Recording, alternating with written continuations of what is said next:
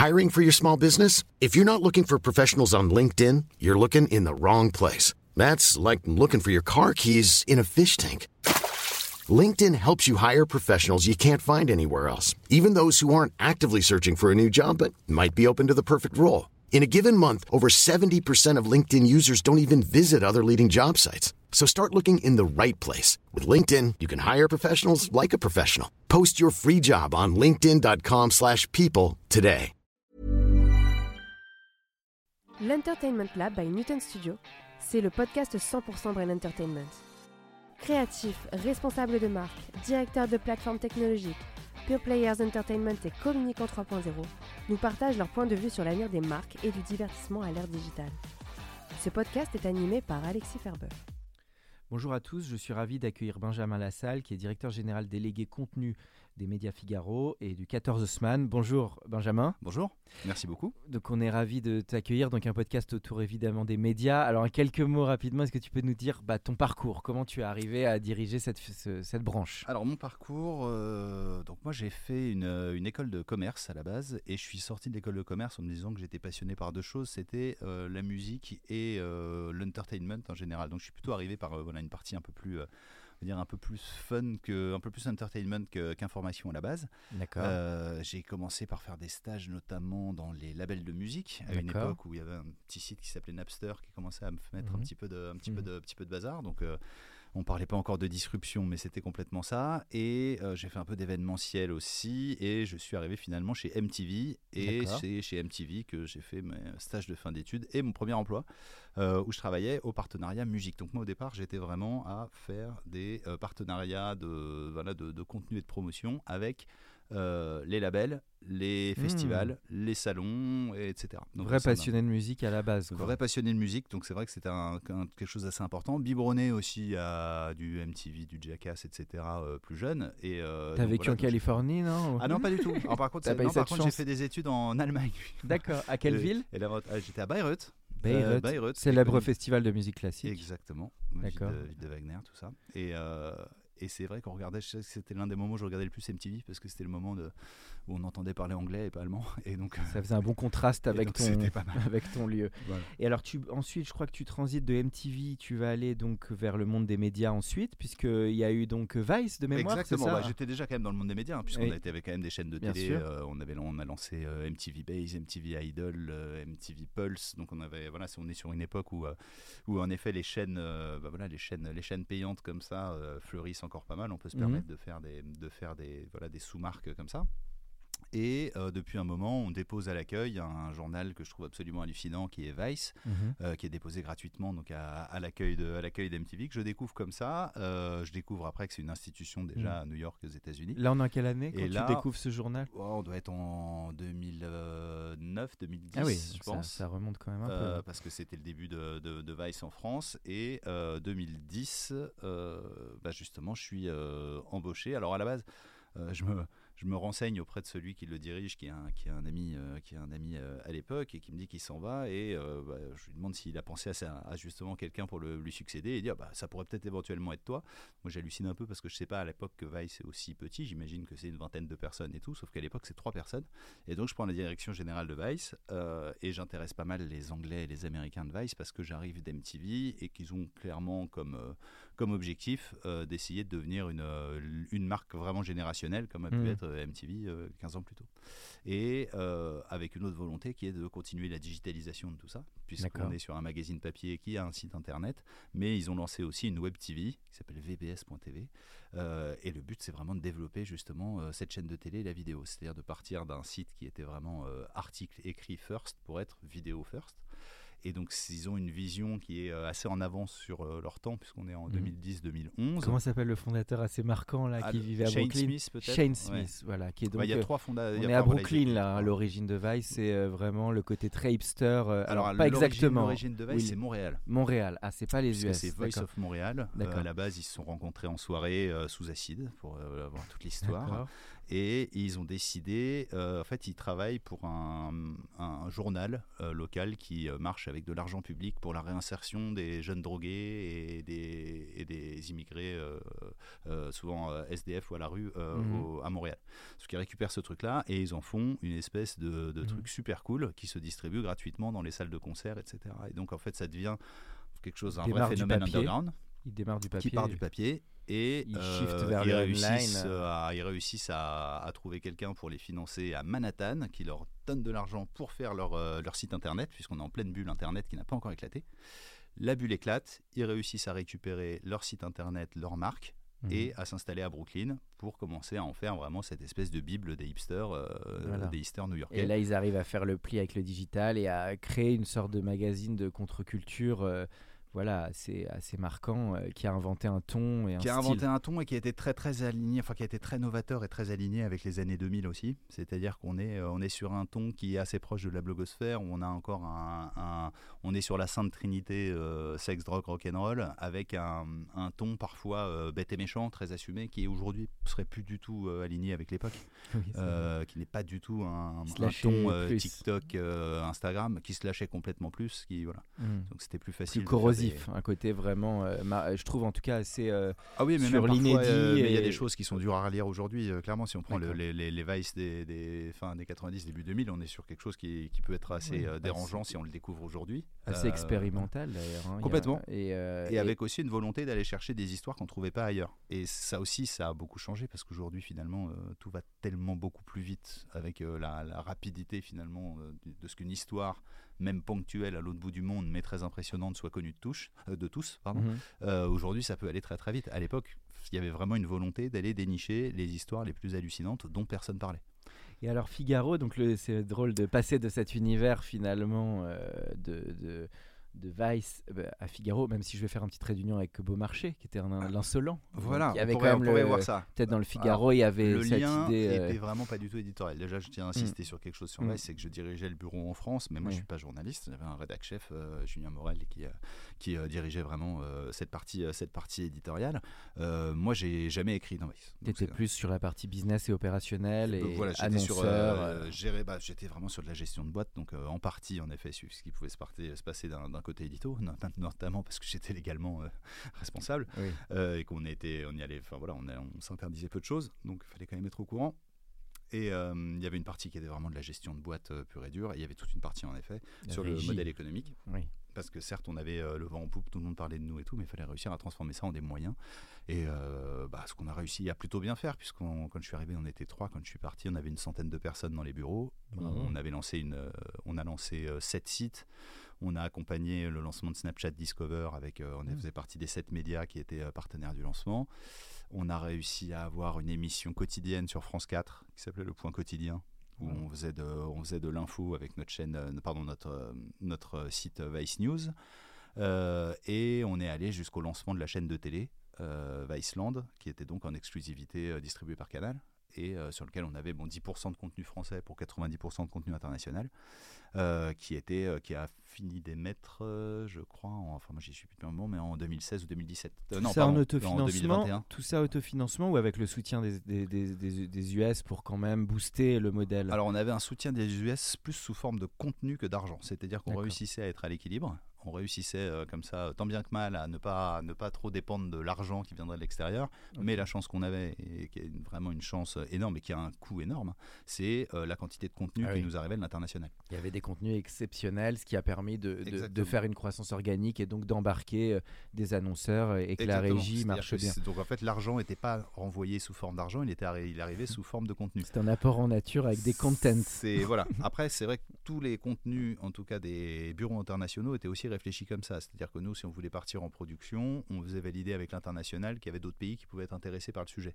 Donc c'est vrai que c'est comme ça qu'était vraiment réfléchi tout ça. C'était de se dire que finalement, quelqu'un euh, de Toulouse, de Bordeaux ou de Paris euh, avait finalement plein de choses à voir directement avec euh, quelqu'un de Stockholm, quelqu'un de Londres et quelqu'un de quelqu'un de Barcelone. Ce qui est Ça complètement vrai, puisqu'en fait finalement, si on prend les, les publics un peu euh, pointus, branchés, amateurs de création et de culture dans les différentes villes, bon, finalement, euh, aujourd'hui, même déjà il y a 10 ans, ils parlaient complètement la même langue, ils échangeaient déjà euh, complètement. Quoi. Et alors, dans ton métier, qu'est-ce qui a changé en arrivant au Figaro et, parce que Alors, en pourquoi faisant... le Figaro? Ça, ça, maintenant, donc ça fait 5 ans, donc j'ai pris l'habitude de répondre à cette question parce que j'avoue qu'elle vient assez souvent lorsqu'on met côte à mm. côte Vice et le Figaro. Là, au Figaro, ce qui est différent, c'est que je suis uniquement sur la partie publicitaire.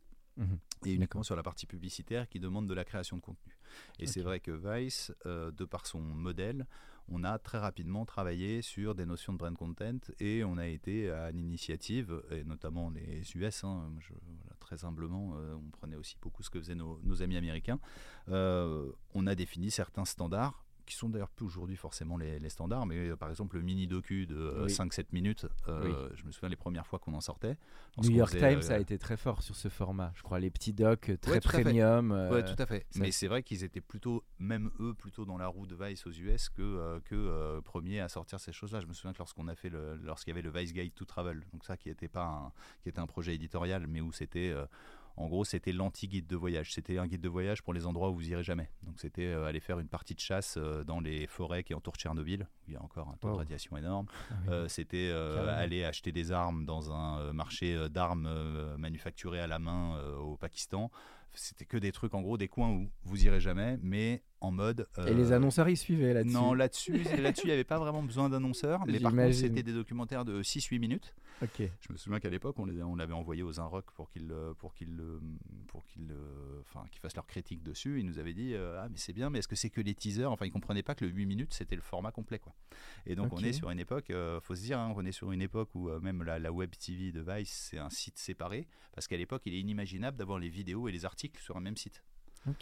On, à l'époque, il n'y a pas de vidéo sur Facebook. Facebook existe, mais il n'y a pas encore de lecteur vidéo. Donc on est encore sur euh, une consommation vidéo. Un autre mode. Où, il faut même expliquer aux gens que oui, on peut faire un docu de 8 minutes. Et même aujourd'hui, on parle de 8 minutes pour le digital et même pour les, les réseaux et les plateformes. C'est vu comme excessivement long. à l'heure du TikTok, ce qui a changé, c'est inimaginable. À, t'écouter, ce qui a changé, donc le modèle est devenu beaucoup plus euh, numérique, les vidéos ont été intégrées, donc les choses sont peut-être moins expérimentaires, moins longues. On est allé beaucoup plus dans de l'efficacité, du snack content. Euh, comment tu dirais le, shift qui s'est fait finalement? Ah, Le c'est plus, enfin c'est les, les, usages qui, qui évoluent et qui continuent, euh, qui continuent d'évoluer parce que moi, j'ai toujours eu du mal aussi avec le côté, il faut toujours aller vers du plus court et euh, soi-disant le, le, ce dont on parle avec la, fameuse théorie du poisson rouge qui dit qu'on n'aurait que 6 à 8 secondes de, concentration possible. Euh, donc ça, c'est une étude, ça a été débunké, hein, elle est complètement fausse. On la voit ressortir. C'est dur de faire de la qualité et de euh, l'attention sur 6 à 8 secondes. Hein. Exactement, et lorsqu'on voit les gens qui se, qui se font, des, qui se font des, des documentaires en 6 épisodes d'une heure sur Netflix, euh, c'est pas qu'ils s'arrêtent toutes les 6 secondes. Donc en fait, déjà, cette étude est fausse, il faut quand même le souligner. Parce que qui a sorti cette étude? Alors c'était... non, non, mais vous, On ça, ça, se retrouve, ça se retrouve, ça avait été sorti dans une conférence Google il y a, je sais plus, il y a, 10 ans, et depuis, c'est souvent repris par, par, des gens mm. qui disent la théorie du poisson rouge, cette théorie donc est juste fausse, donc je voulais juste leur souligner. Ah, intéressant. Et, euh, mais en tout cas, il y a une évolution des usages et il faut réussir à suivre les gens là où ils sont. Donc moi, le passage au Figaro, c'était pour euh, finalement tout ce qu'on avait mis en place, qui était en gros euh, par, les par les différents moyens de notre média, on comprend une cible. Nous, on comprenait en gros les 18-35 ans, gros amateurs de, mhm. de, de, culture et gros, enfin voilà, il y a assez trendsetters. Et ça, c'est ce qu'on faisait chez Vice dans le groupe Figaro, on va avoir énormément de cibles différentes qu'on peut identifier. Lorsqu'on travaille avec euh, le Figaro, on va avoir des, cibles B2B ou des cibles de grands patrons euh, à qui on sait hmm. comment est-ce qu'il faut parler pour les, pour les, les, intéresser. Lorsqu'on va être avec Madame Figaro, ça va être un autre type de cible. Lorsqu'on va être avec euh, Mad, qui est notre, notre voix plus, un peu plus millénium, enfin un peu plus 18-30, qui est Mad officiel, hein, donc qui est sur, sur hmm. exclusivement Insta, TikTok, encore un peu YouTube et Snap. Euh, là, on va parler à une cible beaucoup plus jeune. Donc, tu t'es verticalisé. Il y a vraiment cette logique de persona, de public très différents, complémentaires, et tu crées du contenu édito euh, qui va s'adapter à chacun de ces Exactement. Pour moi, c'est ça, c'est la promesse qu'on peut avoir, c'est on comprend telle ou telle cible. Donc mhm. là, l'avantage, c'est que chez Vice, j'en avais une principale, alors que dans le groupe Figaro, j'en ai avoir plein de différentes. Mhm. On comprend cette cible. Cette cible, voilà la typologie de contenu qu'elle consomme, qu'elle apprécie, et euh, qu'elle consomme naturellement. Et donc, comment est-ce qu'on fait pour, à partir de là, réussir à créer un contenu suffisamment intéressant pour que pour qu'il soit suivi par ces mêmes audiences, alors qu'on va s'en servir pour travailler soit de l'image de marque, soit donner des informations même sur carrément un produit. Alors Benjamin, on a la chance de t'avoir parce que tu es vraiment un spécialiste du brand content et on est en plein dedans avec l'Entertainment Lab et donc c'est intéressant parce que tu as eu tout ce cheminement.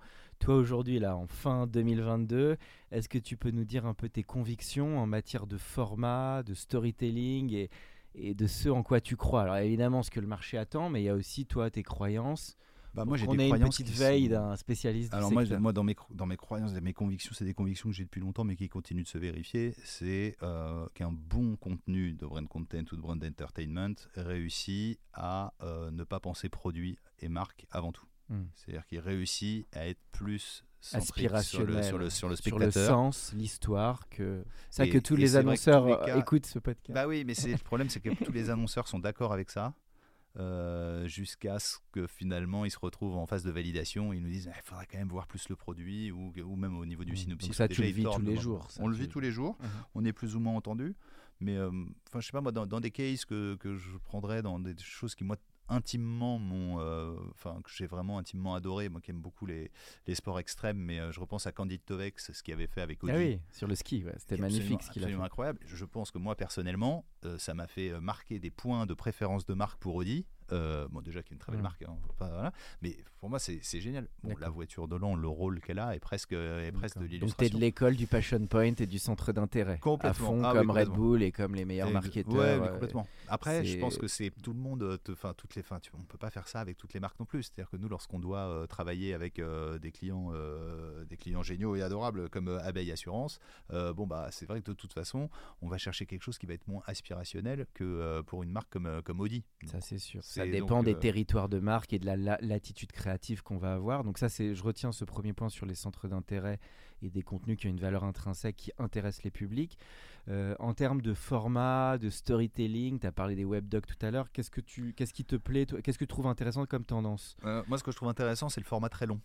D'accord, donc de casser les codes du euh, snack, mais d'aller sur des ben, formats plus premium. C'est à l'ère de Netflix, forcément. Exactement, c'est à l'ère de, à des plateformes, parce que je pense que Netflix, euh, Netflix me ferait presque moins peur qu'Amazon, enfin moins peur en tant que concurrence qu'Amazon euh, sur ce sujet, parce qu'on verra ce que fait Netflix, mais à l'heure où les, où, où les plateformes justement comme ça sont en train de s'ouvrir à la publicité, Bon, bah, on peut se dire assez rapidement que la publicité pourrait mhm. être soit une pub télé, mais pourrait être aussi une bande-annonce pour un documentaire qui se trouve lui-même sur la même plateforme.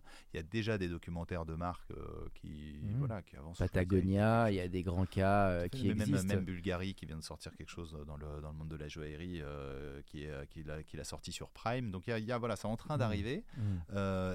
et puis c'est des très beaux objets de contenu parce qu'on parle de, on parle de documentaires longs qui sont faits par des pointures du documentaire ou dans lequel on apprend des choses, dans lequel on peut s'émerveiller. Donc je pense qu'il y a et puis une fois que ça c'est produit, c'est-à-dire qu'on a cette grande pièce de contenu. Bon, bah, il n'est pas si compliqué après d'aller mm. faire du snack à partir d'extraits de tout ça. C'est royal en termes d'attribution. Moi, pour avoir parlé aux gens de Pernod Ricard qui avaient fait 7 jours à la Havane, mm. et les festivals, enfin, donc c'est vrai que ça, c'est intéressant que les auditeurs l'écoutent, parce que là, je partage totalement ton, constat. C'est de voir peut-être plus grand aussi en tant que marque, d'aller créer des storytelling un peu plus puissants et euh, d'aller chercher des narrations euh, de séries, de programmes courts. pourquoi pas concevoir une série euh, mm. avec une plateforme, un film de cinéma. Enfin voilà, y a, y a, c'est possible aujourd'hui de le faire. C'est possible et en plus ça va, ça va l'être de plus en plus et ça va un peu dépendre de ce qu'autorisent les plateformes aussi, parce que bah, de rien, c'est elles qui ont le, le robinet de diffusion. Parce que derrière, si on est sur aucun accès plateforme, euh, si je me retrouve avec un documentaire d'une heure et demie, mais que je ne sais pas encore où je le diffuse, éventuellement, je peux aller le mettre sur YouTube, hein, c'est encore faisable. Je fais un aparté là-dessus, parce que je viens d'apprendre un truc juste avant qu'on ait ce podcast, c'est que sur le film Kingsman, apparemment, c'est une marque, euh, je crois, Dr. Porter, enfin, on vérifiera la marque, mhm. anglaise, qui a été à l'initiative carrément du film. Donc il y a des films qu'on ne connaît pas, euh, parce qu'il y avait un lien avec la direction artistique, les costumes, etc. Donc euh, parfois, à la genèse même, j'ai même appris tout à l'heure avec une productrice que pour le film Mon chien stupide de Yvan mhm. Attal, c'était la marque Breitling qui était à l'initiative avant même que les producteurs prennent le projet. Ah, je savais pas du tout. Donc, mais ça, de toute façon, le lien entre les marques et le cinéma, en plus, ça existait déjà. Enfin voilà, c'est quelque chose qui, a toujours, euh, enfin ça, ça, a compté aussi dans le financement des films de savoir quelle marque pouvait intervenir, mm. toute la partie placement de produits. Et c'est intéressant d'arriver en amont. Là, ce qui est mm. intéressant, c'est qu'ils arrivent dès le stade de la conception de l'histoire et que oui, moi pour moi c'est vraiment l'avenir du brand entertainment, c'est de se positionner encore plus tôt finalement mm. sur la chaîne de valeur parce que l'attribution elle est beaucoup plus forte finalement. Euh, donc, euh, le, donc ça, voilà, on a bien parlé de tout ce qui est brand entertainment. Sur la dernière partie du podcast, est-ce que sur toute la partie, tu peux parler quelques mots de l'influence digitale et tout le social media qui évidemment a tout bouleversé, l'essor de TikTok? Qu'est-ce que toi ça implique dans ton métier, toi ah, Nous, ce que ça a impliqué, c'est de toute façon quelque chose que faisaient déjà les, éditeurs, euh, les éditeurs du groupe Figaro. Mais ce que ça a impliqué, bah, c'est forcément que déjà, ça mérite d'avoir des, des canaux propres au sein de ces différentes plateformes qui sont déjà alimentées en contenu. C'est-à-dire que si j'ai un canal où j'ai uniquement des vidéos euh, de, de brand entertainment, ça va pas, ça va pas forcément suffire. Donc il faut déjà qu'il y ait ce canal dans lequel il y ait déjà et encore là je dis entertainment parce que j'ai repris ton, ton terme, mais euh, c'est vrai que c'est vrai que nous on parle parfois de brand journalisme hein, pour le Figaro parce qu'on n'est pas toujours dans l'entertainment, on essaye aussi d'apporter de la vraie information.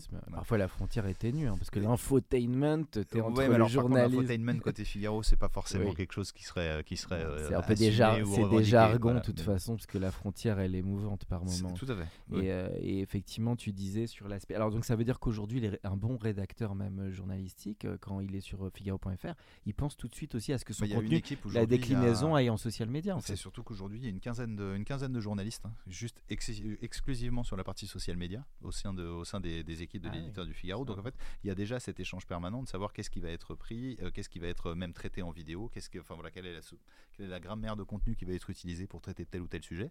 Et grâce à ça, on réussit à avoir une proposition, euh, une proposition complète sur le Figaro. Alors sur euh, Madame Figaro, je parlais tout à l'heure du Média Mad. Le Média Mad, ça a été un peu un laboratoire pour tout mmh. ça. Et c'est eux qui ont eu euh, en main de euh, justement refondre la ligne éditoriale des réseaux sociaux de Madame Figaro. Donc grâce à ça, on a aujourd'hui une grille de programme sur, euh, Madame Figaro qui est vraiment, très belle.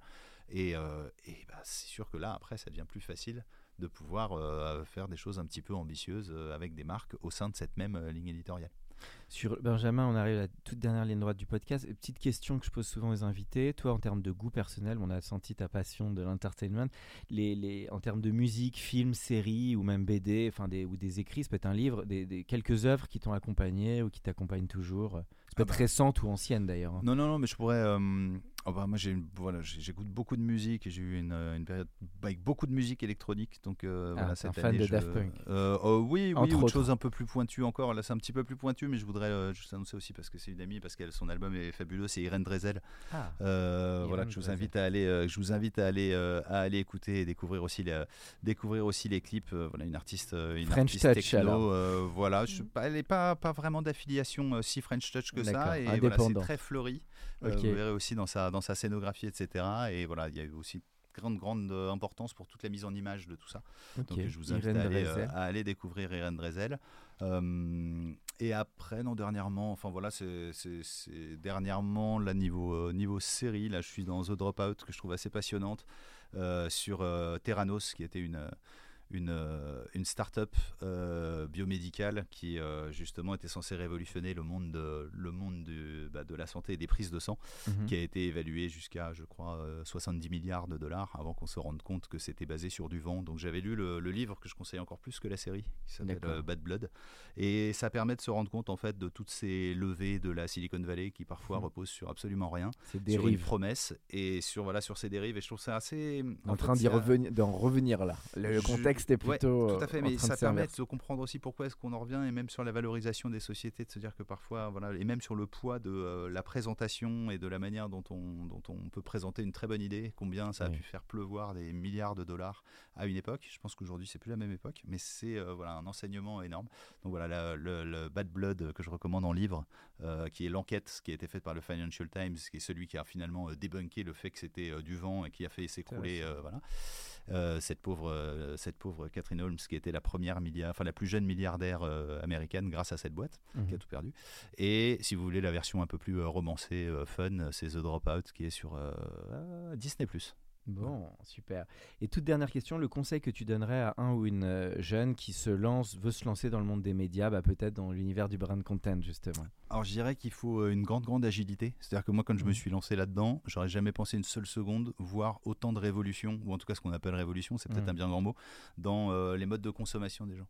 Mmh. Et s'il y a une chose qui est sûre, c'est que si on veut rester efficace, il faut continuer de comprendre les usages des gens. Et ces usages-là, ils vont jamais s'arrêter d'évoluer qu'on se, je vais pas vous lancer le truc de euh, dépêchez-vous de prendre le train du métaverse parce que le train du métaverse, euh, le train n'est pas construit, la gare n'existe pas et on est en train de réfléchir où est-ce qu'on va poser les rails. Donc on n'est pas si pressé que ça c'est mon avis. Tu y crois toi beaucoup ou tu es mitigé T'attends de voir? Je, j'y, En fait, j'y ai beaucoup cru, euh, comme tout le monde l'an dernier. J'ai beaucoup donc étudié ça et aujourd'hui, oui, je continue d'y croire, mais un peu de la même manière que je mmh. croyais déjà à Second Life, moi. Donc, euh, donc euh, bon, je croyais à Second Life, je croyais à la VR en 2014, donc là, j'y crois toujours. mais bon, je pense que dans 20 ans, on, y verra un peu plus clair. Je crois beaucoup moins qu'il y a qu'en courant d'année à des, des Central Land ou Sandbox aujourd'hui.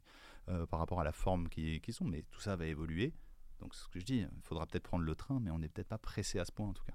D'accord, donc en tout cas cette curiosité, cette agilité, et puis euh, peut-être aussi une certaine ténacité, parce que c'est des univers quand même où il faut s'accrocher pour euh, bah décrocher des opportunités. je pense qu'il faut de la passion aussi, parce que des gens passionnés par le contenu, ou en tout cas qui, euh, qui, ont, qui se sont dit quand même qu'ils aimaient bien bah, les interactions qu'ils avaient avec les écrans depuis qu'ils sont tout petits, il y en a beaucoup, donc il faut une certaine passion, donc oui, la mmh. passion aidera à la ténacité, et puis surtout c'est s'apprêter à ce que ça puisse évoluer tous les six mois, quoi, parce que c'est mmh. quand même pas mal ce qui s'est vérifié dans les dernières années.